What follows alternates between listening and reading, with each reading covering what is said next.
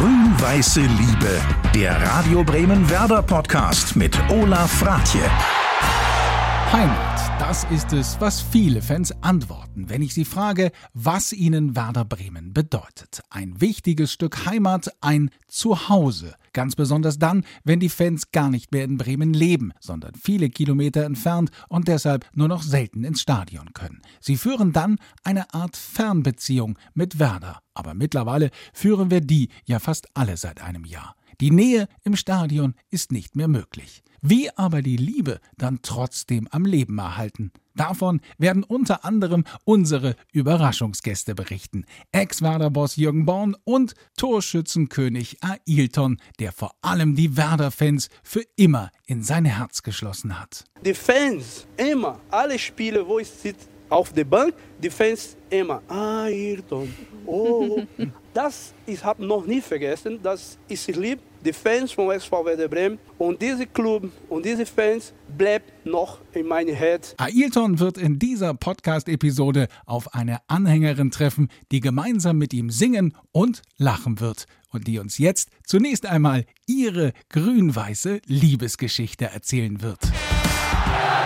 Hallo, ich heiße Maria Alberts, bin 34 Jahre alt, bin gebürtige Bremerin, ein Viertelkind aber lebe seit fast sechs Jahren in Warschau. Da ist mein Platz im Stadion eher am großen Bogen der Weichsel denn der Weser. Wäre das für mich eigentlich immer ein kleines Stück zu Hause im Gepäck, egal wohin es mich gerade verschlägt. Hallo Maria, herzlich willkommen im menschenleeren Stadion. Hallo, vielen Dank für die Einladung. Ja, ich freue mich sehr, dass du uns heute von deiner grün-weißen Liebe erzählen wirst, denn du erlebst seit Jahren, was die meisten von uns ja erst seit einem Jahr erleben, nämlich der Stadionbesuch ist nicht möglich, also quasi Werder als Fernbeziehung. Wie geht das? Oh ja, oh Gott, ähm, es ist schwierig. Ähm, weil einem tatsächlich dann natürlich immer diese Stimmung im Stadion fehlt, beziehungsweise die Stimmung, wenn man umgeben ist von einem äh, grün-weißen Meer, das für ein und dieselbe Sache brennt. Ähm, man fühlt sich etwas einsam und man versucht aber natürlich den Kontakt dann doch irgendwie äh, zu halten ähm, und mitzubekommen, wie die Spiele laufen. Aktuell lebst du überwiegend in Warschau. Wie bleibst du denn da mit Werder in Kontakt? Äh, jetzt tatsächlich äh, schwierig, weil ich nach wie vor keine passende Kneipe gefunden habe, die natürlich, ja, die natürlich die Werder-Spiele irgendwie äh, bringen würde. Wenn, dann sind es Ausnahmen. Und bei diesen Ausnahmen bin ich dann auch meistens die Einzige, die da wirklich sich für Werder interessiert. Ähm, es läuft tatsächlich viel über die App, einfach über Ticker oder über Radio, dass ich damit dann zumindest so akustisch mitkriege, wie das Spiel gerade läuft. Und ansonsten sitzt man einsam und allein. Keiner versteht, weshalb man gerade geknickt ist oder sich freut. Obwohl das schon schwierig ist, oder? So, so, eine Situation, weil das ist ja auch, so Fußball, das verbindet ja auch und gerade auch in diesen Emotionen, die du beschreibst, also diesen Jubel rauslassen oder halt auch, wenn, man, wenn Werder verliert, zum Beispiel diese Trauer und das musst du ja. alles ja alleine dann durchleiden. Ja, natürlich, äh, in den heutigen Zeiten hat natürlich jeder dann immer noch sein Smartphone daneben liegen ähm, und zumindest schickt man sich dann irgendwie mit denen, die da in Bremen sind, irgendwie Fotos hin und her oder Kommentare, aber das ist auf jeden Fall nicht so leicht. Das lustigste, beziehungsweise eigentlich auch schon fast das anstrengendste Spiel war das Relegationsspiel. Da saß ich äh, ganz allein ähm, in Warschau an der Weichsel am Fluss. Um mich herum ein paar Leute, die so die ersten Sonnenstrahlen da irgendwie noch genossen, beziehungsweise die letzten. Und ich starte auf mein kleines Handy. und ich glaube, um mich herum hörten sie nur ab und zu plötzlich irgendwie ein Quieken, ein Murren, ein Zusammenzucken und wunderten sich wahrscheinlich, ob sie langsam die Polizei rufen sollen oder was mit dieser Person dort passiert. Also ganz alleine? Ganz alleine. An der Weichsel? Hast du denn da auch eigentlich sowas, was ja viele Fußballfans haben, so ein bisschen so Aberglauben? Hattest du da an diesem Tag mit diesem Relegationsspielen auch irgendwie, dass du gesagt hast, ich stehe erst mit dem linken Fuß auf, dann muss ich diesen Schal umbinden? Hast du solche Sachen da gehabt? Ähm, ja, äh, das passte dann nur leider nicht für dieses Spiel, ähm, weil ich oft das Gefühl hatte, ähm, als ich noch in Bremen gelebt habe, ob man das dann irgendwo in einer Kneipe geschaut hat oder irgendwo, dass immer, wenn ich den Raum verlasse, dass dann das Tor geschossen wird von Werder. Ähm, am Fluss dann eben an der Weichsel ging das schwierig. schwierig ja. Aber sie haben es trotzdem geschafft. Ja, weil du ja auch, ich glaube, du hast dich ja auch selber tituliert, deine Fankurve an der Weichsel war dann die? Die östlichste Ostkurve Werder Brems. Die Ost-Ost-Kurve. Also an der Weichsel hast du die Daumen gedrückt und es hat ja auch dann geklappt. Also mhm. Werder hat den Klassenerhalt geschafft, obwohl du nicht den Raum verlassen konntest. Also dieser Aberglaube, der kann dann auch in die Tonne. Wie hat denn eigentlich, du hast gesagt, du bist ein echtes Viertelkind, äh, was natürlich hier in Bremen der Stadtteil ist, der dem Weserstadion, der dem Stadion am nächsten ist. Wie hat denn da deine Leidenschaft für Werder überhaupt begonnen? Ich glaube, das ist irgendwie so qua Geburt irgendwie mit eingeschrieben, dass es natürlich nur diesen einen Verein gibt. ähm, letztlich war es dann so, dann ging das irgendwann los, so rund um 2000, dass dann Freunde gefragt haben, willst du mal mit zum Spiel oder wir schauen hier um die Ecke irgendwie zusammen, kommen dazu und dann ist man so dabei geblieben. Und sonst als Viertelkind, das Schöne ist ja auch immer, ähm, tatsächlich je nachdem wie der Wind steht, hören wir das zu Hause, was im Stadion gerade passiert ist, wo irgendwie das Tor gerade nicht geschossen wurde, wo es geschossen wurde. Und sonst auch sehr gern irgendwo, dass man sich sonst auch an den Deich setzt, wenn man gar nicht mal selber im Stadion war, sondern dann sozusagen ein paar Meter weiter einfach die Stimmung verfolgt. Das ist unglaublich schön. Ja, this ist Osterdeich. Du hast die ja auch wirklich denn mit deinen Freundinnen und Freunden direkt am Osterdeich sitzen verfolgt. Wie fühlt sich so ein Spiel zu verfolgen an? Also der Unterschied ist schwierig. Ich glaube, das ist tatsächlich, dass man ja trotzdem die große Gruppe der Menschen hört und den Jubel und trotzdem ist es aber irgendwie so ein ganz privater Kreis, mit dem man sich dann darüber freut, wenn man dann so zu viert, fünf dort sitzt. Und hört ihr denn das Spiel nebenbei noch beim ja. Radio oder ja. rätselt ja. ihr denn, was könnte dieses Geräusch aus Je nachdem, das war unterschiedlich. Ähm, aber manchmal hatten wir dann eben parallel eben das auch noch das, den, das Radio mit an. Ähm, und manchmal war es einfach so eben mal hören und erraten, für wen und was es jetzt war. Deine Leidenschaft für Werder hat begonnen Anfang der 2000er. Das war natürlich dann vor allem 2003, 2004 eine, eine sehr erfolgreiche mhm. Zeit mit dem Double. Das kann einen ja auch verwöhnen. Also wenn man damit beginnt, eine Werder-Leidenschaft und man wird gleich Meister und Pokalsieger. Wie ist das denn jetzt überhaupt? Du hast eben schon gesagt, du musst die Spiele jetzt alleine gucken. Mhm. Und dann ist es ja auch nicht mehr ganz so erfolgreich wie damals. Was macht das mit dir? Bist du da jetzt häufiger geknickt? Ich muss sagen, ganz fies ist es vielleicht sogar besser, weil man sich dann nicht denkt, oh, dieses Spiel hätte ich gerne im Stadion mitbekommen ist fies, aber ähm, und ansonsten ist es tatsächlich so, äh, bei dem ersten Spiel auch der Relegationsspiele war ich irgendwie äh, grün-weiß gekleidet im Büro. Es hat natürlich niemand verstanden, weshalb äh, und weshalb ich dann da saß und irgendwie auch nicht so recht wusste nach dem 0-0 und wie das alles weitergehen soll. Das war ja, man in Warschau. Ja, man kann es dann eben nicht so richtig teilen, beziehungsweise wenn, dann muss man eben nach Hause irgendwie schreiben. oder bei jemandem durchrufen, der es versteht, weshalb man jetzt gerade ein bisschen schlechter gelaunt ist. Du hast jetzt gerade gesagt, dass du seit knapp 15 Jahren nicht mehr in Bremen lebst, aber hältst ja dann doch, egal wo du bist, die Werder-Fahne hoch, oder? Also überall ist denn, das, das Werder ist schon klar, dass man weiß, die kommt aus Bremen. Ja, es ist bisweilen aber auch etwas schwierig gewesen. Ich war, ähm, meine zweite Station nach Bremen war, dass ich in Augsburg war, in Bayern, und ich dort tatsächlich auch eine Fußballkneipe gefunden hatte. Das passt vielleicht auch zu dem Schal, den ich heute anhab. Das ist nicht das 3-1 gegen Bayern ah. gewesen. Ah. ähm, und das war genau der Oktober, wo ich just ähm, in Augsburg angekommen bin und das gerade nicht mehr von Bremen aus verfolgen konnte und in einem Meer von Bayern-Fans mich wiederfand in dieser Fußballkneipe. Und manchmal ist es auch so dann etwas schwierig, Farbe zu bekennen. Aber du machst das. Ich mache das, weil ich in dem Fall erstens erstaunlicherweise gegen ein Klischee sozusagen verstoßen durfte. Und zwar der Kneipier äh, war aus Hamburg und wir haben dann beide als Nordlichter uns verbündet ähm, und mal andere Anonymitäten zur Seite gelegt äh, und haben sozusagen die Nordlichter-Fraktion oh. gegen das äh, bayerische Meer dort ähm, hochgehalten. Und gut, vielleicht hatte ich dann da auch den Pluspunkt als Frau, dass man mir das nicht ganz so übel nimmt. Aber wir sehen, es ist möglich. Hamburger und Bremer, die zusammen die Fahne hochhalten. Ja. Also das hat geklappt. Wie ist es denn überhaupt sonst auf deinen Stationen, die du jetzt in Augsburg oder auch in Warschau äh, hattest? Wie reagieren denn die Menschen auf Werder Bremen? Meistens sind, ist Werder Bremen sehr positiv konnotiert. Also ich habe auch in Warschau tatsächlich endlich mal eine Person getroffen, äh, die sich als Werder-Fan bezeichnet. Äh, ein Pole, der dort für einen Warschauer Drittligisten ähm, Torwart war. Das war eine sehr nette Überraschung. Was würdest du denn in deinem bisherigen Fanleben als dein absolutes Highlight bezeichnen? Den schönsten Moment, den du mit Werder erlebt hast? War das denn das Double? Oder gab es noch andere Momente, die dich so ganz besonders mhm. berührt mhm. haben? Also das Double auf jeden Fall, äh, weil wir da eben auch mit ein paar Freunden auf dem Rathausplatz standen, äh, auf dem Marktplatz. Und das ist natürlich ein unglaubliches Gefühl, wenn man einfach sieht, dass äh, auch Norddeutsche sich sehr offen und herzlich freuen können. Und allein auch, ich meine, äh, Thomas Scharf lächeln zu sehen, ich glaube, da bin ich dahin geschmolzen. ist das so? Ja, das ist ein, ein seltenes, ich hätte jetzt fast gesagt Naturschauspiel, aber Thomas Schaaf hat da definitiv gelächelt. ein anderes Wunder von der Weser, ja. ja. quasi, quasi ein echtes Wunder von der Weser. Wenn du an diesen Tag zurückdenkst, als Werner diese Meisterschaft perfekt gemacht hast, du hast jetzt gerade kurz das beschrieben, dass du dann auf dem Marktplatz warst mit Freunden.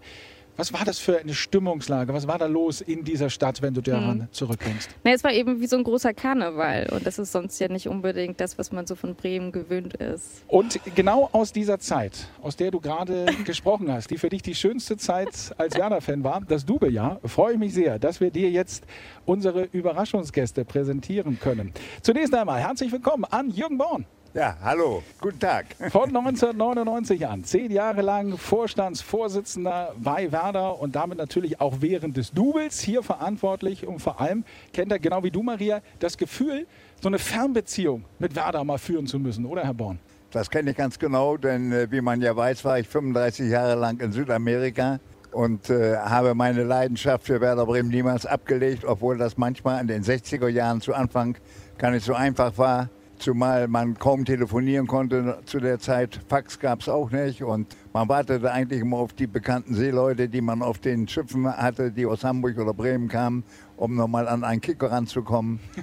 Aber auch über Umwege sind wir Werder Bremen immer treu geblieben. So, Maria, da ist die Zeit auch heute deutlich einfacher, muss man ich sagen. Ich gerade sagen. So, und wo wir jetzt gerade gehört haben, Südamerika. Wenn wir in Bremen an Südamerika denken, dann denken wir natürlich vor allem an einen Mann und wir freuen uns sehr, dass er jetzt hier ist, einer der beliebtesten Werder-Profis der vergangenen Jahrzehnte, Doublesieger. Torschützenkönig, Fußballer des Jahres, absoluter Publikumsliebling. Hier ist Ailton. Schönen guten Tag, mein Lieber. Geht es dir gut? Alles gut, bei dir? Ja, alles wunderbar. Wir freuen uns sehr, dass du hier bist. Also, auch Ailton konnte in den letzten Jahren ja Werner häufig nur aus der Ferne die Daumen drücken. Maria, ich hoffe also, dass für dich Jürgen Born und Ailton angenehme und akzeptierte Leidensgenossen sind. Ja, ich bin aber jetzt sprachlos. Hast du denn früher auch, ich meine, wenn wir Ailton sehen und hier im Stadion, dann haben wir ja gleich ein Lied im Ohr. Hast du das damals auch gesungen? Ja, klar. Hola, Maria. Oh nein. ja. ah. Ailton. Oh, Ailton. Oh. Maria, bravo. danke, so, danke. endlich wird hier auch mal gesungen. Hervorragend. Ja, Toni, wie ist es für dich, wieder hier zu sein? In deinem Wohnzimmer eigentlich, oder? Ja, ja, absolut. Ich vermisse das Laufen hier auf dem Platz die Fans warten für diese Explosion von Ayrton. Und natürlich, das ist eine super Seite hier, sechs Jahre mit Werder Bremen in diesem Stadion, diesem Platz laufen, ein bisschen abseits. Klar, manchmal ja oder manchmal nein. manchmal ein bisschen mehr abseits. Ja, genau, genau.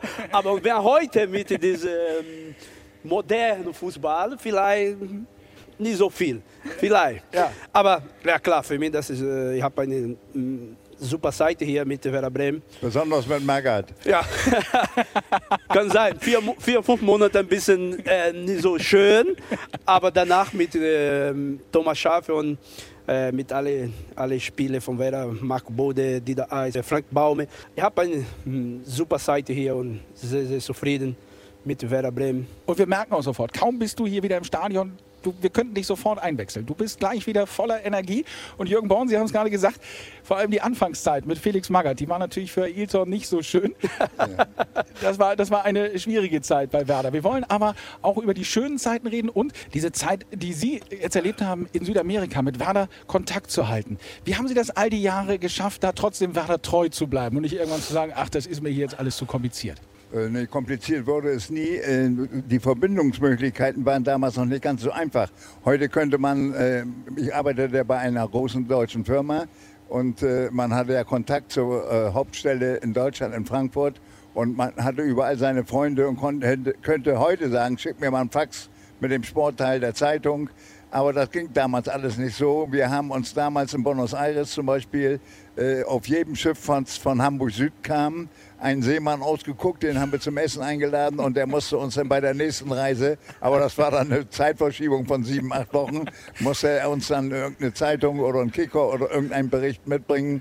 Und äh, auch das hat aber Spaß gemacht, denn äh, auch durch langes Warten wurde Werder ja nicht uninteressanter. Also es geht auch so, eine Fernbeziehung zu führen. Toni, du warst jetzt die letzten Jahre in Mexiko und Brasilien. Konntest du da eigentlich die Werder-Spiele sehen und erleben? Ja, es ist natürlich Werder, das immer eine für Mexiko oder Brasilien eine attraktive Mannschaft noch für die Leute gucken. In meiner Seite haben ein bisschen die Leute sehr, sehr Spaß gemacht, danach auch. Aber natürlich in Mexiko, in Brasilien ist es immer so. Manchmal erkennt man ja dieses große Glück erst im Nachhinein. Wie ist das bei dir? Ist Werder bei dir eigentlich auch deine große Liebe? Äh, ich habe äh, auch mit, äh, mit anderen Mannschaften gut gespielt in Brasilien mit, mit Guarani. Das ist auch grün und weiß, die Farbe. Und natürlich habe ich viele, viele Stationen, viel unterwegs, aber Werder Bremen, das ist äh, die erste Mannschaft. Ich habe beim, ich sag mal, mehr kann sein, mehr Identifikation und ich, ich habe eine sehr lange Zeit hier, Kurzzeit ein bisschen schwer bei, bei Magath und danach wieder nur Spaß dabei. Das ist klar, Werder Bremen, dass die erste Mannschaft steht noch in meinem Herz. Für diese lange Zeit, ich habe Fußball gespielt. Maria, du hast uns ja eben schon gesagt, dass deine Leidenschaft für Werder ja auch schon seit über 20 Jahren anhält, egal wo du auf der Welt bist. Herr Baum, bei Ihnen ist es, glaube ich, schon länger. Ne? Seit wann sind Sie eigentlich Werder-Fan und halten Werder die Treue? Ja, das erste Mal im Stadion äh, war ich 1951, da war ich elf Jahre alt und äh, habe mich natürlich schon wahnsinnig für Fußball und Sport begeistert. Aber dass man so eine grün-weiße Liebe in sich aufbaut, das dauert natürlich ein bisschen länger. Da muss man auch ein bisschen älter werden. Ich hatte auch mit elf Jahren noch keine Freundin. Ich glaube erst mit zwölf. Aber ich weiß nicht mehr genau. Aber mit Werder, das weiß ich, das ging dann ziemlich schnell. Und wie gesagt, es sitzt tief im Herzen. Und solche, äh, man kann auch eigentlich gar nicht kennen, kaum Leute, die jemals einen Verein geliebt haben und dann den Verein nochmal gewechselt haben. Ich glaube, das bleibt dann bis zum Tode in einem stecken. Ja, Maria, das wäre jetzt, wär jetzt, die Frage an dich. Weil das ist ja, du, du, hast jetzt gesagt, du warst in Augsburg, du bist jetzt seit längerer Zeit, lebst du in Warschau. War da nie der Gedanke zu sagen, ach, ist doch eigentlich viel einfacher, wenn ich jetzt Fan vom FC Augsburg werde oder von Legia Warschau? Stand das nie zur Debatte? Nö. Warum nicht? Geht einfach nicht. Werder Bremen ist einfach Teil und ähm, egal wie sie spielen, ist und bleibt man einfach Fan. Einmal Werder Bremen, immer, Immer Werder, Werder Werder Bremen. Bremen. Ihr könnt ja nicht nur zusammen singen, ihr könnt ja auch noch zusammen sprechen. Das wird ja immer besser. Ich, lass mich Improvisation. noch eine Kleinigkeit erzählen. Ich bin ja derjenige, der Ailton am längsten kennt. Ja. Und äh, äh, eine kleine lustige Geschichte muss ich dabei mal eben loswerden, da komme ich nochmal auf Magath zurück. Irgendwann äh, hatte Magath ja nicht mehr so ganz großes Interesse an ihm. Und man bat mich, mal zwischen Magath und äh, Ailton zu übersetzen und zu vermitteln. Und da sagte Magath, sag ihm mal, bei mir kann nur einer spielen, der richtig Deutsch kann. Und dann habe ich ihm das übersetzt und da hat er gesagt, dann sag du ihm mal, die sollen erst mal einen richtigen Lehrer holen. Ich kann bald Shakespeare übersetzen, ich weiß aber nicht, was Ecke und Elfmeter heißt. Das genau. Tolle Gesicht, schöne Gesicht. Ja, Toni, du hast es eben auch erzählt. Du hast ja nach deinem Weggang und nach deiner Zeit hier in Bremen auch andere Clubs kennengelernt. Vielleicht nochmal jetzt so aus deiner Erfahrung. Was macht Werder, was macht diese Fans, was macht diese Stadt so besonders? Es ist ein bisschen schwer, was du erzählen, diese, diese Punkt. Werder Bremen oder Bremenstadt, es ist eine, was sagt man, das ist eine Familienstadt. Oder Werder Bremen ist ein Club und für eine Ausländer oder für eine Brasilianisch und wer nach, nach Bremen gekommen, das ist genau wie ein Zuhause, genau wie mein Zuhause in Brasilien, mit meiner kleinen Stadt, mit meiner Familie. Ich habe erste, erste Jahr hier in Bremen, vier Monate oder fünf Monate, habe ein bisschen schwer. Das ist klar. Ist, äh, von, von Mexiko nach Deutschland, keine spricht Deutsch, das ist ein bisschen kalt, das ist andere Mentalität. Aber danach, und du brauchst ein bisschen Zeit, und wenn du verstehst, was genau, was Bremen, was die Leute von Bremen, was die Bremer Fans, was sie lieben, die Fans, diese Club. Und wenn du gut Fußball spielst, die Leute lieben mehr. Und das ist genau was passiert mit meiner Situation hier in Bremen. Ich brauche ein bisschen Zeit, diese Felix Magath vorbei, danach Ayrton mit Spaß, mit, ähm, was sagt man, mit meinem Herz auf dem Platz und auch mit Fans auch zusammen hinter mir immer helfen. Die Fans immer, alle Spiele, wo ich sitze auf der Bank, die Fans immer, Ayrton, oh, ohne Tor, ne? Ich sitze auf der Bank und die Fans, Ayrton, oh, das ich habe noch nie vergessen, das ist lieb, die Fans vom SV Werder Bremen und dieser Club und diese Fans bleibt noch in meinem Herz, so lange ich weiß noch nicht. Ja, ich glaube, das ist eine ganz besondere Beziehung zwischen dir und den Fans in dieser Stadt. Es ist ja auch heute so, egal wo du bist, die Leute freuen sich, wenn ja, sie dich sehen. Genau so. Ich habe auch viele, weiß nicht, 20 Mannschaften, ich habe schon gespielt, aber keine, keine, was ich habe, diesen Kontakt gibt es keinen mehr. Nur mit Werder Bremen. Jetzt erleben wir ja gerade eine Zeit, Toni, die für dich sicherlich schwierig wäre, weil es sind überhaupt keine Fans im Stadion. Wir erleben seit über einem Jahr diese Geisterspiele. Maria, wie erlebst du diese Geisterspiele, auch als Fan, dass das plötzlich so still ist im Stadion? Es ist sehr erstaunlich, aber ich glaube, für mich ist es ja schon fast noch gang und gäbe gewesen, dadurch, dass ich ja eben lange das nicht mehr hatte, diese Stimmung mitzuerleben und so mittendrin zu sein. Ähm, und ich fand das aber gerade eben ganz schön, weil ich glaube, das ist tatsächlich auch, was die Werder-Fans ausmacht. Das ist diese, erstens diese Offenheit, Leute in die Familie einzuschließen mhm. und Treue. Das ist dann auch, selbst wenn dann mal eine Durchstrecke kommt, selbst wenn man mal irgendwie gefrustet ist, dass dann nicht sofort einzelne Spieler oder die Mannschaft fallen gelassen wird und man sucht sich dann die Erfolgreichen, sondern eben diese erste Liebe oder diese ähm, wahrste Liebe, die bleibt einfach. Und dann wird man nicht eben gleich ausgetauscht und sucht sich dann jemand Besseres für die Zeit. Genau wie es ja Jürgen Born auch eben gesagt hat, diese eine Liebe, die bleibt bestehen. Herr Born, was macht das eigentlich mit Ihnen, diese Geisterspiele jetzt? Na gut, ich kann sie nicht verändern. Die stören mich wahnsinnig, denn mir fehlt natürlich das Klima im Stadion hier, das ganze Fluidum, das Ambiente, wenn ein Tor fällt, der Gesang, auch die Ausbrüche der Fans, wenn was schief läuft, das gehört ja dazu. Wir wollen natürlich möglichst wenig sehen, dass was schief läuft. Aber diese ganze Emotionalität geht uns im Moment ein bisschen flöten. Und man kann den schönsten Fernseher kaufen, einen für 10.000 Euro. Es wird einfach nicht besser ohne Publikum. Man muss sich damit abfinden und äh, ich glaube, der eine oder andere, der weiß auch schon gar nicht mehr, wie es geht im Stadion. Toni, du wusstest immer, wie es hier im Stadion geht. Wie ist dieses Gefühl, du schießt den Ball ins Netz und das Stadion explodiert? Wie fühlt sich das an? ja, das ist, eine, ein, es ist ein Moment, dass, dass wir eine, eine Explosion im Stadion alles voll, komplett voll. Und die, die Fans warten für diese, diesen Moment, wo Ayrton richtig laufen und schießen und wir ein Tor gemacht und die, alles, diese, diese Emotion. Du, es ist äh, das Geile, das ist ein großer Moment. Du, ach, das ist ein geil, geiler Moment, das ist ein mega Moment. Gibt es da eigentlich ein Lieblingstor von dir? Ein Tor, an das du am liebsten denkst? Gibt es viel, aber eine, ich habe noch nie vergessen das gegen Bayern München in München. Meine dritte Tor und Werder hat deutscher Meister mit äh, Ex-Präsident oder das noch meine Präsident. Jürgen Bonn ist auch da. Und das meine, meine ich sag mal, meine beste Tor, aber das die Tor, ich habe noch nie vergessen. Dann hören wir uns das doch noch mal kurz an. Tor! 3 zu 0. Tor! Tor! Leute, kommt her. 3 zu 0 für Werder Bremen durch Ailton. Das wird nicht nur ein Werder-Sieg, das wird eine Demontage des FC Bayern München.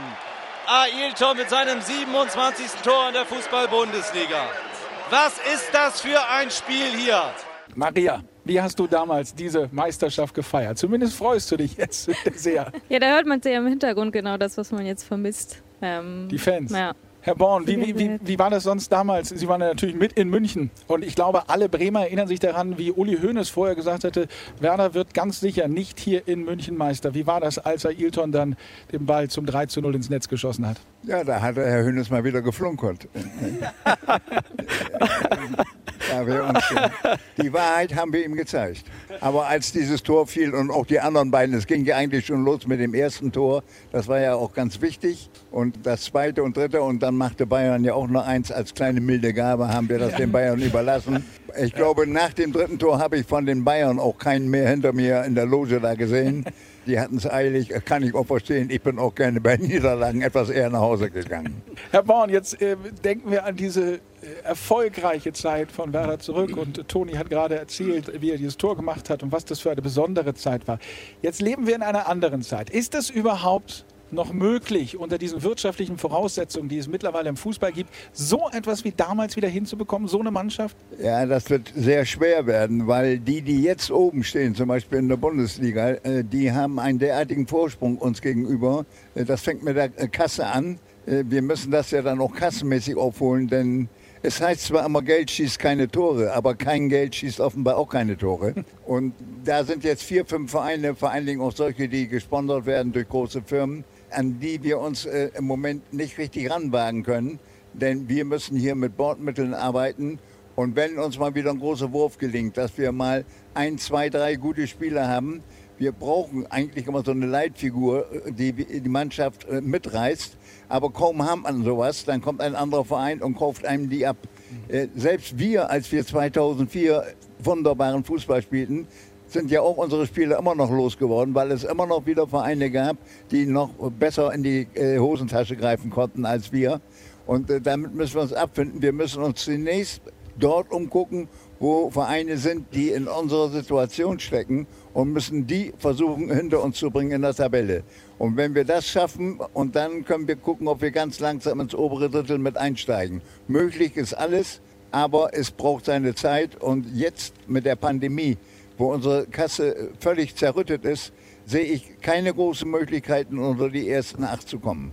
Es bräuchte also doch mal wieder fast ein Wunder von der Weser, oder? Maria, der Begriff Wunder von der Weser, das ist ja etwas, was eigentlich vor deiner Zeit war. Mhm. Kannst du mit diesem Begriff eigentlich was anfangen oder sagst du, keine Ahnung, das sind olle Kamellen? Oder gehört für dich diese Historie des Clubs auch mit zu deinem Fansein dazu, dass man sagt, oh, diese Geschichten höre ich mir gerne an, was damals los war? Ganz ehrlich gesagt, nicht unbedingt. Weil die Sachen, bei denen man dabei war, die sind einem einfach näher. Und dann redet man natürlich lieber darüber, weil man eben die eigenen Geschichten hat, die man damit äh, teilen kann. Und wie ich schon gesagt habe, mein äh, Wunder von der Weser ist eben, als Thomas Schaf 2004 mal zum Lächeln gebracht wurde, dank des Doubles. Und der hat tatsächlich dann solche, solche Geschichten, an die ich mich dann immer wieder gerne erinnere. Und ein Wunder haben wir jetzt ja alle gemeinsam hier erlebt, denn Ailton ist komplett pünktlich hier für diesen Podcast erschienen. Das, das ist mal ein echtes Wunder von der Weser. Ja, weil ihr mit mir gedroht habt.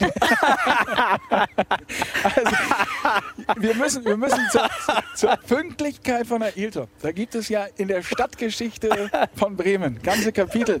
Herr Jürgen Born, vielleicht können Sie mal ganz kurz die berühmteste erzählen. Und da geht es um eine Taxifahrt nach Norderney. Stimmt das eigentlich alles so? Ailton kam, glaube ich, zu spät aus dem Heimaturlaub und ist angeblich wirklich mit dem Taxi dann nach Norderney gefahren. Stimmt das? Ja, das ist richtig. Den Taxifahrer habe ich sogar neulich noch mal getroffen.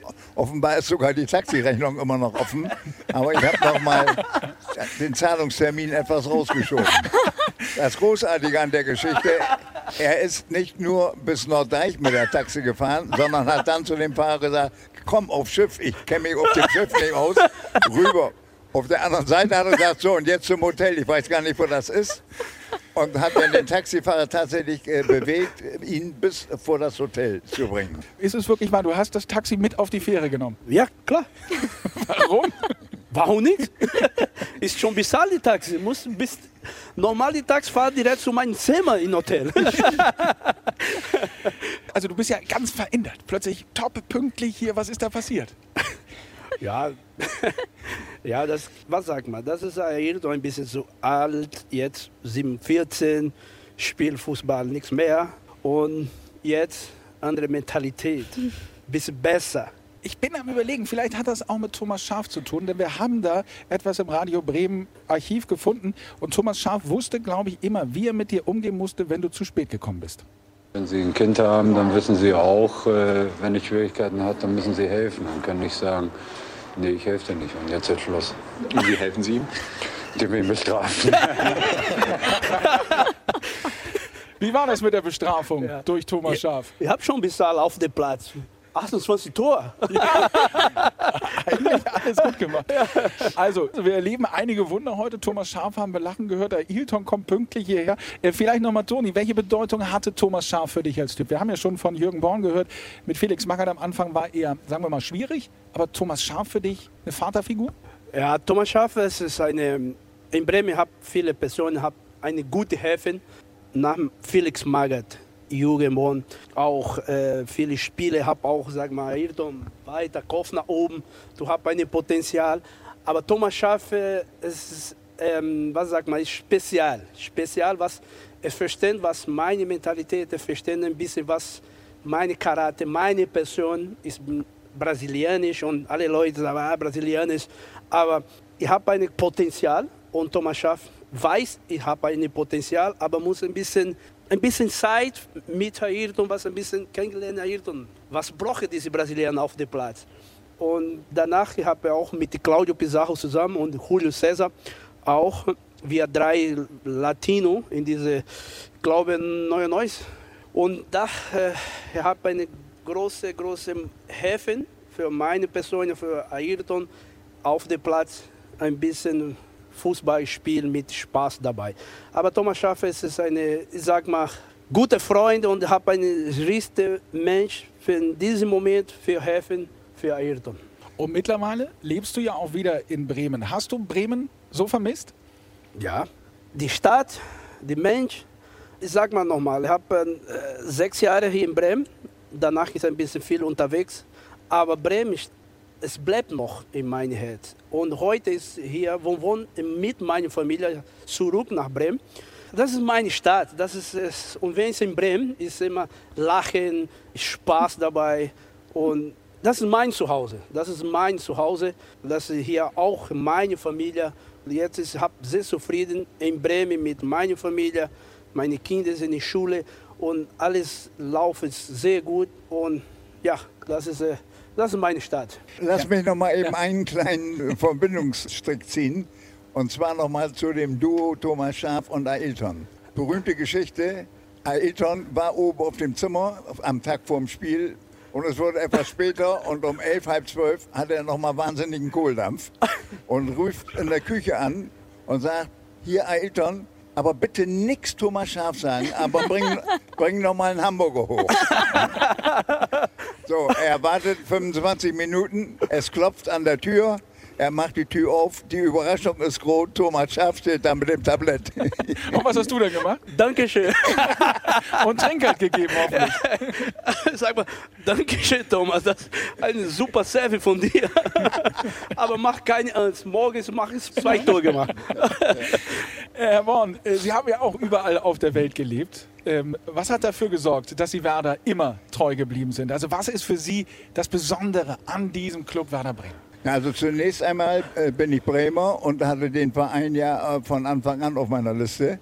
Und äh, wenn man nun auch, ich glaube, ich habe in neun Ländern insgesamt gearbeitet, man kann nur nicht in jedem Land sich einen neuen Club suchen. Ich hatte zwar in Argentinien Independiente, wo ich gerne hinging, und äh, in Montevideo Peñarol und überall hatte ich einen Verein, wo ich sonntags gerne ein bisschen zuschaute. Aber äh, mein Herz äh, war natürlich immer grün-weiß gestrichen und das kann man auch nicht so schnell ändern. Und dadurch, dass man nun woanders ist, muss man einfach sehen, wie man dann die Verbindung hält. Später war es ja einfach mit Telefonieren. Ich weiß, einmal hat meine Mutter den Hörer ans Radio gelegt. Werder wurde deutscher Meister in Frankfurt mit einem Tor, mit einem 1 zu 0. Und ich saß im Büro und hatte meiner Sekretärin gesagt, keinen reinlassen. Ich muss jetzt mal hier ein bisschen äh, Telefon hören. Und, und was dann, war die Rechnung? Und, als, ja, die Rechnung war 984 D-Mark, wow. obwohl sie noch während der Halbzeit ausgeschaltet hatte. Und äh, ich werde nie vergessen, als das 1-0 fiel, äh, habe ich wohl so geschrien, dass ein Kunde draußen zu meiner Sekretärin sagte, na so weit weg kann der doch gar nicht sein. Da mussten wir dann ein bisschen Farbe bekennen. Maria, für dich geht es jetzt ja bald wieder zurück nach Warschau. Wenn dich die Leute dann über deinen Fußballclub fragen, über deine Fußballliebe, was wirst du denen antworten, vielleicht auch mit dem, was du jetzt heute hier nochmal erlebt hast? Dass sobald Corona vorbei ist, wir unbedingt zusammen im Stadion ein Spiel besuchen müssen. da muss ich mal verstehen, weshalb ich. Ich auch. Wir, Maria. Beid, wir beide zusammen. Maria, Jürgen Born, Ailton, vielen lieben Dank für den Besuch in diesem Podcast und alles Gute. Alles Gute für euch auch. Dankeschön, Dankeschön. Alles Gute für euch, alles. Grün-Weiße Liebe, der Werder-Podcast von Bremen 1.